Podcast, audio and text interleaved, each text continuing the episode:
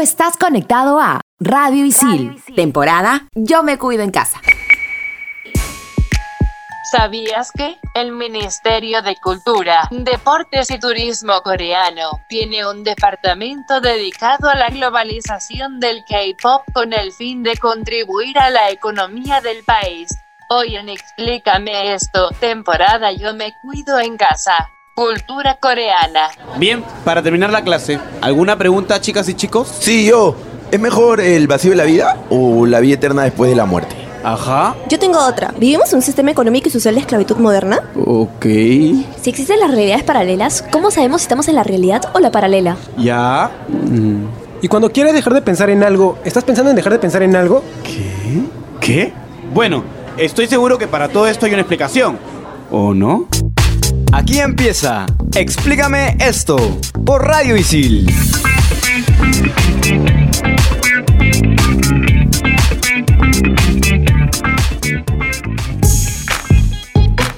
Bienvenidos a Explícame esto por Radio Isil, temporada Yo me cuido en casa. Soy Carmen y me encuentro conectada con Andrea, con Samantha y por supuesto con Isabel. Hola Isabel. Annyeonghaseyo.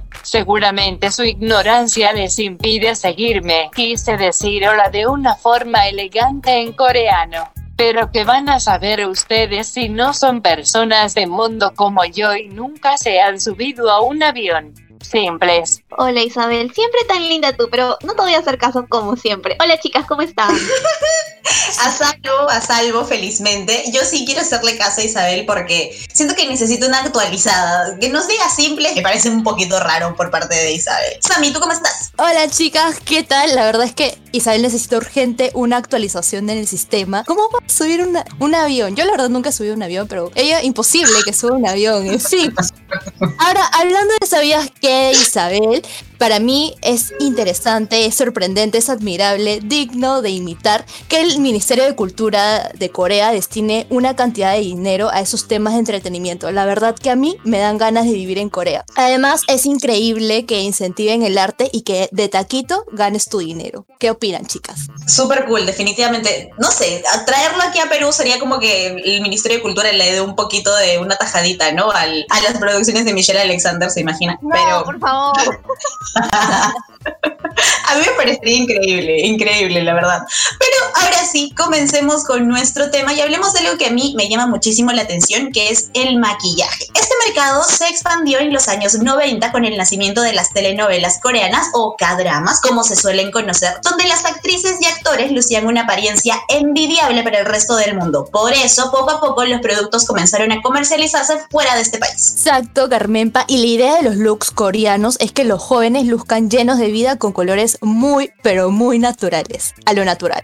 Además, los cosméticos coreanos suelen venir en envases atractivos y creo que eso lo podemos confirmar cualquiera porque quién no ha visto un cosmético coreano y ni siquiera sabe qué es, pero se ve tan bonito y tan cute que lo quieres comprar. También su precio es muy competitivo y sus fórmulas tienen gran cantidad de sustancias naturales. Eso se puede visualizar en los resultados. Y también el 60% de los productos se destina al cuidado de la piel. Es por ello que muchas veces cuando vemos la piel de las coreanas decimos parece porcelana, no sé, y eso es debido a que ellas utilizan protector solar siempre. Y también realizan doble limpieza del rostro antes del maquillaje y finalmente la rutina en general de belleza tiene una duración de 20 minutos aproximadamente. Yo me lavo la cara y fin.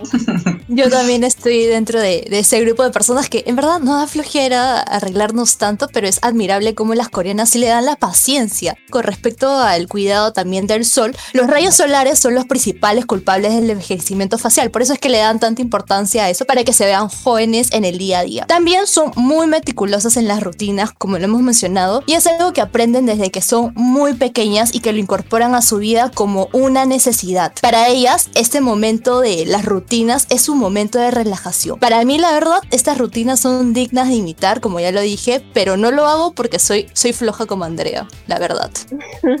Lo que pasa es que también es un tiempo, ¿no? O sea, tu tiempo que tienes de desayuno, de aseo, de trabajo, estudio, sumarle todo el tiempo de maquillaje, yo tampoco la hago y, y es porque mis tiempos son muy medios. Tendría que despertarme más temprano y no, no voy a sacrificar mi sueño. Pero algo que me llama muchísimo la atención de este país y de esta industria, sobre todo, es que hay muchísimas cremas aclaradoras porque en Corea, mientras más blanco luces, eres mucho más bonito o mucho más bonita. Por otro lado, el maquillaje es completamente diferente al que tenemos de este lado del planeta, porque a nosotras nos gusta quedar completamente mates, no tener ningún brillito y no tener ninguna cosita de grasa en la cara, por así decirlo. En cambio, a la industria coreana sí le gusta el brillo en la cara. Es por eso que si ustedes ven los maquillajes en comparación del, de este lado del mundo, pues ellos brillan y nosotras estamos así súper mates. Eso es muy cierto. Bueno, a mí la verdad no me gusta el maquillaje, pero sí es, es esto, es cierto que hay mucha diferencia y hasta la, o sea, la cultura tiene que ver con eso en cuanto a los países y las diferencias. Pero hablamos de, otro ámbito en donde, en donde Corea del Sur también destaca mucho y es en el de las cirugías. La Sociedad Internacional de Cirugía Plástica Estética señala que Corea del Sur es el país con la mayor tasa de operaciones estéticas por habitante del planeta. The Economist señala que en 2015 se estimó que 400.000 personas pasaron por el bisturí coreano. Eso es increíble.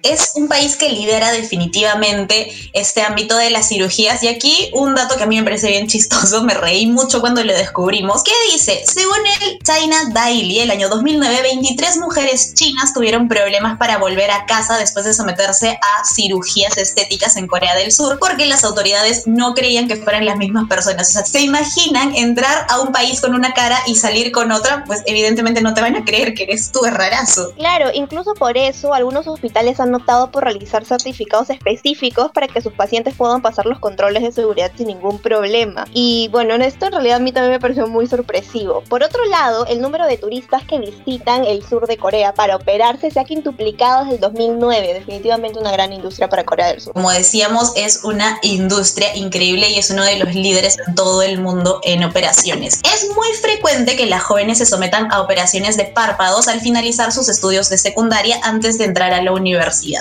Exacto, y mientras que en Los Ángeles el paso por el quirófano busca enfatizar la sexualidad de las mujeres, en Corea las operaciones luchan por lograr un ideal de feminidad ingenua e infantil. Y obviamente no podemos dejar de mencionar el K-pop, que definitivamente es muy importante para la industria de Corea del Sur. Bueno, ¿qué significa? K significa Korean, que en español es coreano, y pop no hace alusión al estilo musical, sino más bien a lo popular. Es por ello que K-pop, ya como término, significa música popular coreana. Completamente cierto y sé que ustedes no me están viendo porque estamos grabando vía remota, pero yo estoy en mi casa aquí bailando coreano.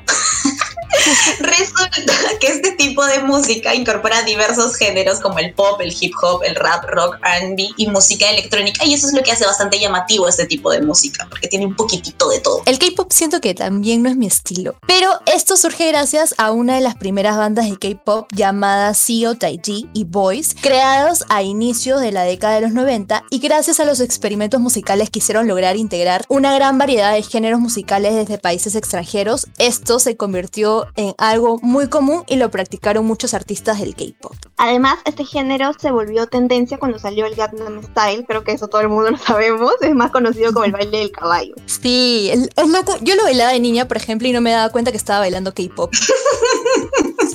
Claro, es que todavía no había sido globalizado como K-pop, ¿no? Porque sí, yo tampoco recuerdo, pero ahora sí yo soy consciente de que era K-pop. Ni enterada. Yo sí, bueno, no sabía que era K-pop, pero en ese momento sí conocía de la existencia del K-pop, pero asumía que todas las canciones tenían que ser románticas y cosas aquí. Esta canción habla de cualquier otra cosa y no me habla de amor, así que no me parece que sea coreano. Esta canción es interpretada por el rapero PSY y el año 2012 fue considerado como el año del K-pop por esta canción, porque este video es el más visto en toda la historia de YouTube. ¿Se imaginan cuántas reproducciones tiene? Millones, creo, millones. Y en los siguientes años han aparecido nuevas bandas K-pop producidas por grandes corporaciones surcoreanas y esta industria ha ganado fama gracias a la gran producción de sus videoclips, canciones pegajosas y atractivos intérpretes. A mí la verdad todavía no me pega el K-pop, por eso soy la excepción en toda regla. Me uno al team, amiga. A mí tampoco me ha pegado hasta el momento. Hasta el Pero, momento. como ya mencioné, a- a- o sea, ahora actualmente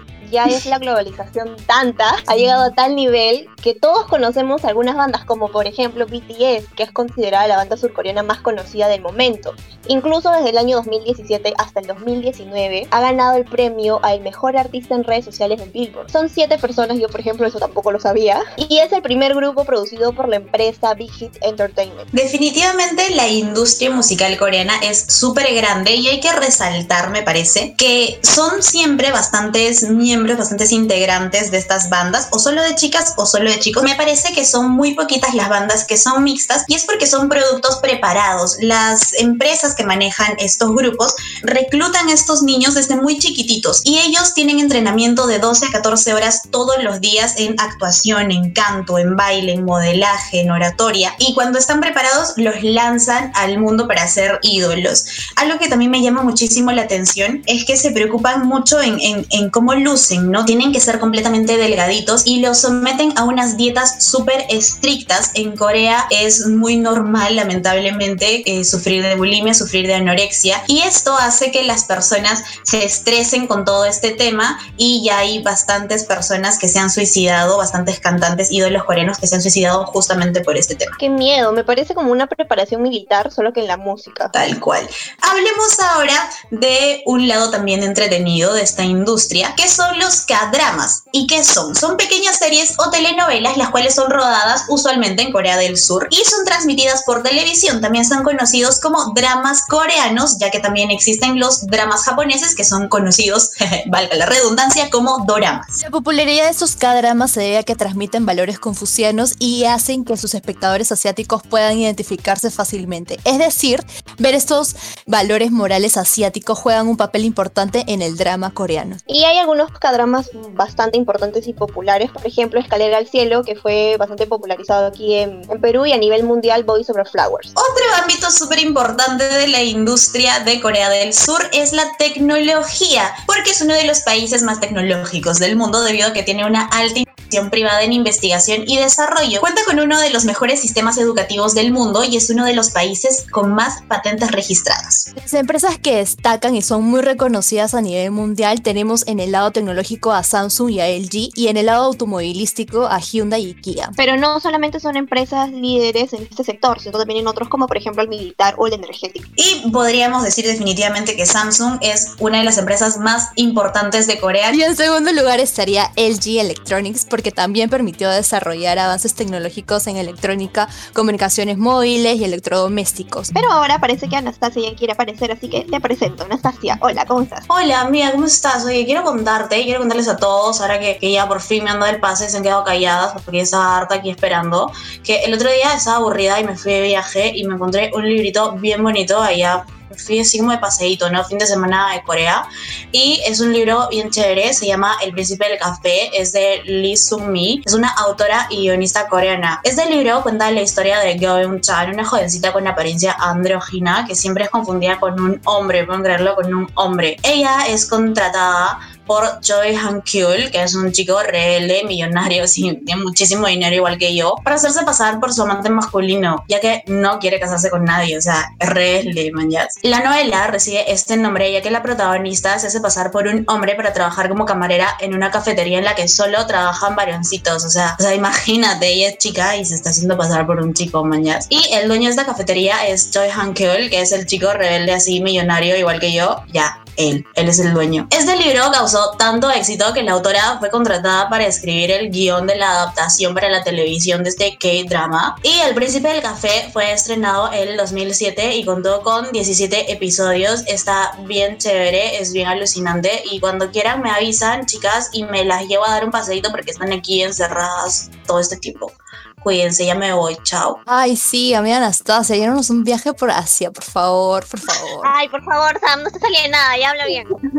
Pero nada, espero que para la próxima, aunque sea, nos traigas un recuerdito, pues Anastasia, no seas hasta ya. Ahora, hablando de su bestseller que me pareció muy interesante, yo la verdad no veo ni leo novelas coreanas porque me parecen muy dramáticas, pero esta sí me llama la atención. ¿Qué te parece a ti, Andrea? Sí, tiene una trama bastante interesante, la verdad. Puede ser que por ahí tome esta recomendación. Muchas gracias, Anastasia, por siempre ahí los buenos libros. Bueno, chicas, en verdad escuchar tanto de coreanos, de K-pop, ya me dieron ganas de acá escuchar algunas canciones de Blackpink por ahí. Nos tomamos una pausita y volvemos en Explícame esto temporada Yo me cuido en casa por Radio Isil. Videojuegos, tecnología, cómics y mucho más en Expansión Geek. Estrenamos los jueves. Explícame esto por Radio Isil.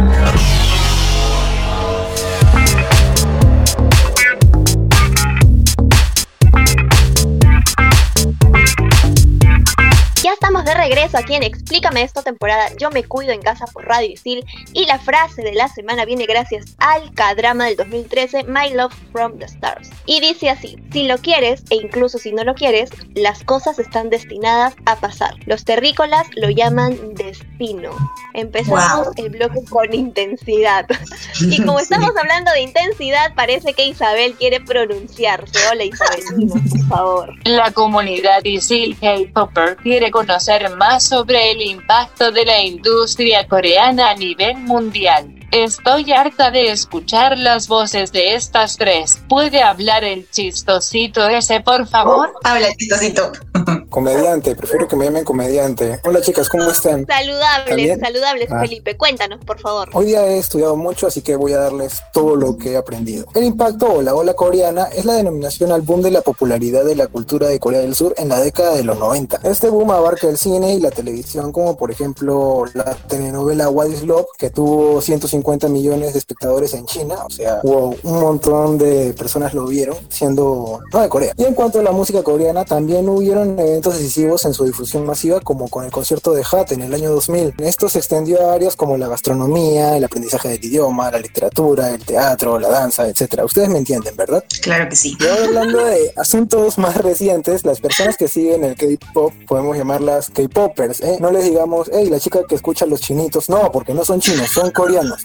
Bien, estas chicas esto, se convierten en fans de los idols, imitando su comportamiento y comprando souvenirs. Los K-popers admiran los valores positivos de los idols como la fortaleza, la amabilidad, el sacrificio y buscan adoptarlo de manera positiva. Este gusto de los jóvenes por el K-pop suele estar acompañado por la curiosidad de conocer con más detalle la cultura coreana, lo cual no significa necesariamente que vayan a perder la identidad cultural que es de su país, sino es rescatar aspectos positivos de otra cultura que contribuye a su formación personal. Ojo, hablando solo de Corea del Sur. Definitivamente, Felipe, este impacto de Corea del Sur es tanto que los fandoms son enormes. A mí, no sé, me, da que hacer porque literal conozco un montón de personas que aman el K-pop. Y por ejemplo, en la industria estadounidense ya tienen un lugar bastante marcado con millones de reproducciones. No solamente el más conocido BTS, sino otros como Black, Blackpink, Monsta X, etc. Yo creo que lo que más llama la atención de la música, aparte del ritmo, de que son bien ordenaditos para bailar y todo, es que las letras tienen sentido. Usualmente son románticas, son bien profundas las letras. Bueno, obviamente tienen que traducirlas y cosas así, pero oye, yo me quedo sorprendidísima con todo lo que ha hecho Felipe. Buena info, ¿eh? Sí, Excelente. muchas gracias, Felipe, por esa información. Coincido con Carmen Pau totalmente, tal vez lo único que admiro, perdone amigos K-popers, son las letras profundas del K-pop. Y también el concepto de la industria de la música coreana de llamar ídolos a estas estrellas del pop es un medio para que las estrellas del K-pop mantengan su imagen limpia y responsable. ¿ah? ¿Qué les parece? Lo que no se ve generalmente en las industrias musicales estadounidenses. Y también muchos de estos artistas son socialmente activos para romper los estereotipos sociales y de género. Esto sí me parece chévere del K-pop, por ejemplo. Es importantísimo. Además que todos sus fans siguen toda esta onda de respetarse y aceptarse y amarse, ¿no? Así que chévere, muy bien, amigos K-popers. Aplausos, aplausos. Claro, eso como que crea una buena comunidad. Es lo más destacable Claro. que para mí, obviamente, personalmente podría decir. Vayamos ahora con las cifras. A ver, en el ámbito económico, Corea del Sur es la economía número 12 por volumen de PBI y el PBI per cápita de Corea del Sur en el 2019 fue de 28.472 euros, por lo que se encuentra en el puesto 31 de los 196 países del ranking de PBI per cápita. Por otro lado, Corea del Sur se encuentra en el puesto número 45 del ranking de percepción de corrupción formado por 180 países y el ingreso familiar disponible neto ajustado promedio per cápita es de 21.822 dólares al año. Ahora, hablando del trabajo, el 67% de las personas entre 15 a 64 años tienen un empleo remunerado. Sin embargo, el 76% de los hombres tienen empleo en comparación al 57% de las mujeres. Para nuestra cultura, si vemos eso, sería una diferencia de género. Exactamente, pero lo que sí es bastante rescatable además de la economía es también su educación, porque en Corea el 88% de los adultos de entre 25 a 64 años ha terminado la educación media superior. Además, el estudiante estudiante promedio obtuvo un resultado de 519 puntos en lectura, matemáticas y ciencias en la prueba PISA de la OCDE. Hablemos ahora de los récords que tiene a nivel mundial en cuanto al entretenimiento. Resulta que BTS y ARMY tuvieron el récord Guinness del hashtag más utilizado que fue hashtag Twitter y se utilizó el 17 de marzo del 2019 para los premios Zombie. Y luego en el mismo año la banda de K-pop Blackpink superó a One Direction en cantidad de seguidores en YouTube, actualmente teniendo más de 53 millones de suscriptores versus los 34 millones que logró One Direction cuando estaban juntos, claro. No lloren. Qué increíble, en verdad. Todo esto me deja cada vez más sorprendida de cómo el gobierno es el que invierte y hace realidad todo esto. Pero para que yo pueda superar toda esta emoción, vamos a hablar con Isabel. Hola Isabel. Parece que esta señorita por fin tiene vida porque hace tiempo que no está en las anécdotas. Carmenpa, cariño, pensé que ya te habían sacado de este segmento. Cuéntanos algo divertido de los coreanos. Isabel, yo pensé también que me habían vetado de este segmento, pero todavía tengo más anécdotas que contar. La anécdota que yo tengo es que cuando recién empezó este boom, antes de que sea un boom, de hecho, cuando recién estaba empezando a llegar series coreanas aquí a Perú, a mí me gustaba muchísimo, me llamaba muchísimo la atención porque eran historias novedosas, ¿no? No para nada dramáticas, por lo menos las que yo elegía para ver, no eran nada dramáticas, eran súper divertidas divertidas, súper chistosas, hasta que se volvió súper popular. Le empezaron a gustar a todo el mundo y yo dije, no, aquí no es mi lugar, bendiciones, bye. Y es por eso que solamente me sé las series antiguitas, que era cuando me gustaban. No sé si a ustedes también les pasa, pero cuando algo se vuelve súper popular de masas, a mí deja de gustarme automáticamente. No sé, creo que se me da rayita. Y, ya, esa es mi anécdota, súper entretenida, claro que sí. Amiga, no estás rayada. La verdad es que yo comparto totalmente lo que te pasa. O sea, a veces hay algo que te gusta que es totalmente desconocido por el populorum de las personas. Y ahí se vuelve popular y todo el mundo habla de eso ya por puro poser y tú te quedas, oye, yo lo conozco eso de hace tiempo y ya, te deja de gustar. Siento, siento que es bien poser. Sí, eso no me gusta para nada. Claro que no, claro que no. Posers. Y para no sentirnos como poser, yo creo que vamos a descansar unos minutitos y los dejamos para regresar aquí en Explícame esto por Radio Isil, temporada Yo me cuido en casa. Explícame esto por Radio Isil.